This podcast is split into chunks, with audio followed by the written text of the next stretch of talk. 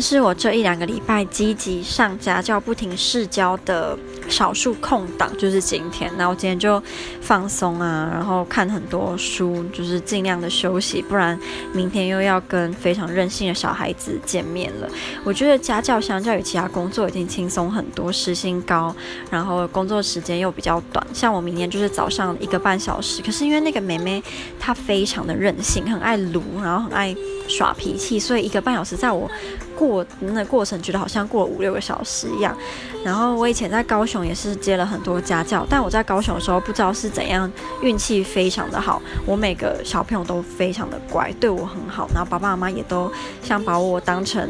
就他们的恩人嘛，就对我无微不至的照顾啊，会圣诞节送我礼物啊，过年包红包给我，买豆花，然后买水果给我吃。但现在遇到的台中的家长就没有那么好运了，每个都嗯。